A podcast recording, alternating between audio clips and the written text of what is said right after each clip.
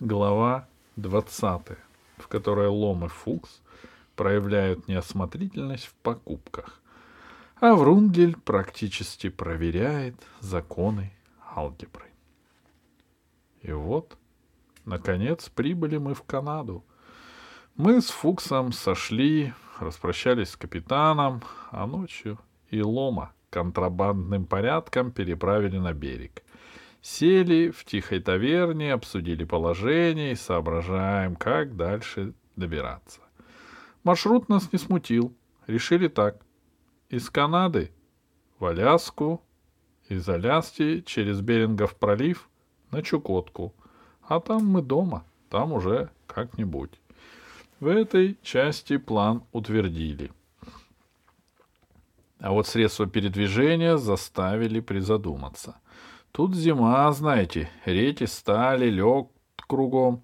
Железных дорог нет, на автомобиле не проедешь. Пароходом это надо ждать до весны. Мы посоветовались и решили купить нарты. Ну и там что попадется, оленя или собак. Ну и разошлись промышлять кто куда. Я за нартами отправился, Лом пошел искать оленя, а Фукс взялся собак достать. Нарты мне попались прочные, красивые, удобные. Лом несколько меньше преуспел. Привел пятнистого оленя средней упитанности. Тут его специалисты осмотрели, освидетельствовали и дали характеристику. По рогам, мол, олень первого класса, а по ногам ниже среднего, копыта узкие.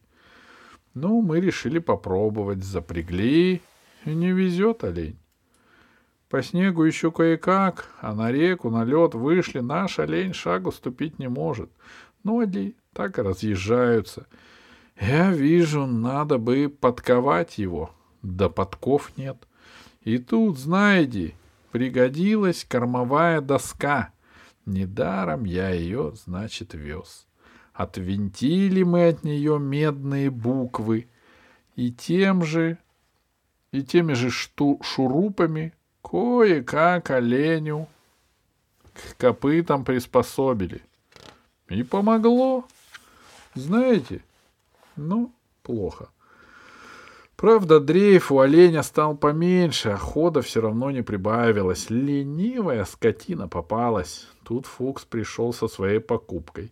Привел эдакую небольшую собачку с острой мордочкой. По аттестату собачка — призовой вожак, передовой. Ну, мы ее и решили запрягать по специальности, впереди смотрящим, так сказать.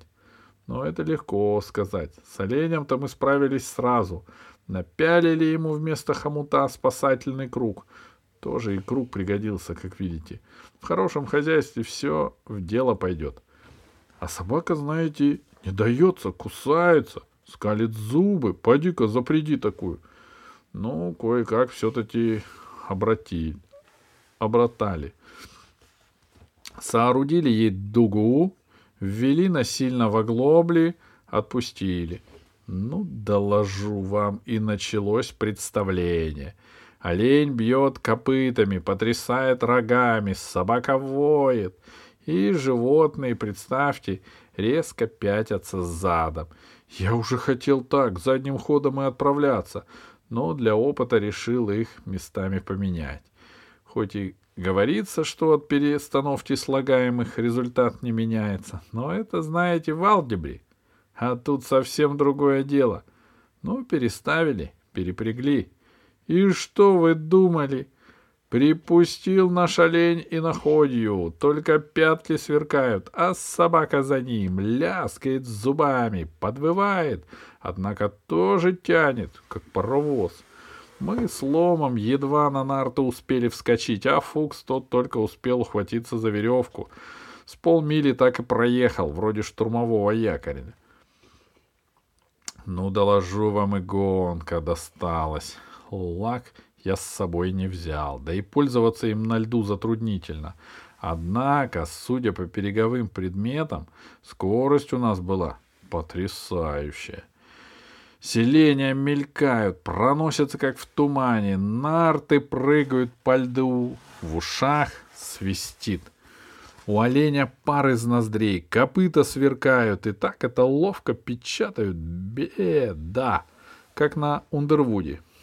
А собачка старается, скулит, подвывает, язык на сторону свернула, однако тоже не отстает. Словом, не успели оглянуться. Граница Аляски.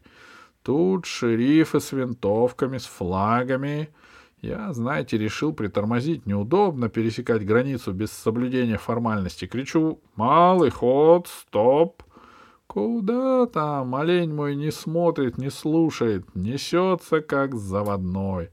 Тут один шериф взмахнул платком, другие дали залп. Я думал, конец. Однако вижу, все благополучно. Понеслись дальше. И минут этак через пять обгоняем упряжку. Потом еще две упряжки. Потом я уже и считать перестал. Стольких обогнали.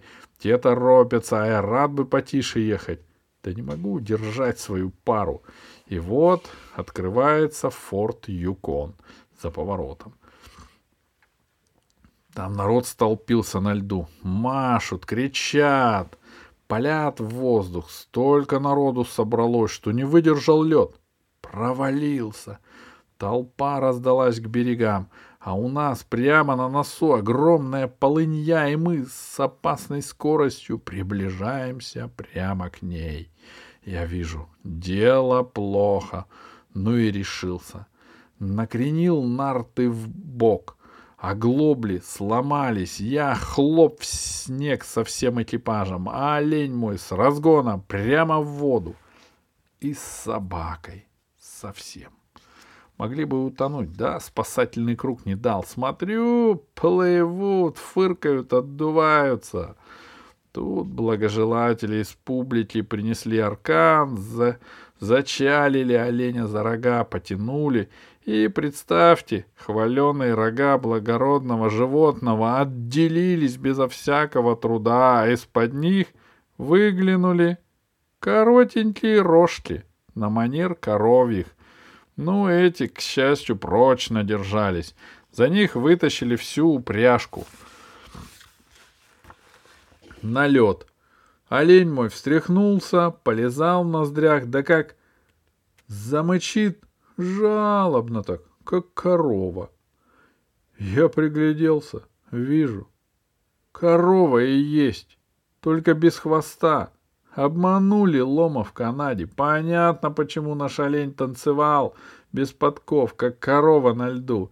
А вот откуда у него не свойственная этому животному резвость взялась, я не сразу понял. Однако специалисты-собачники и это мне разъяснили. Фукс тоже, оказывается, попал в просак. Ему вместо собаки молодого волчонка подсунули. И вот заметьте, как интересно. Волчонок сам по себе, как собака, ничего не стоит, дрянь, а, а не собака. Корова сама по себе не олень, а вместе со слав... а вместе как славно получилось.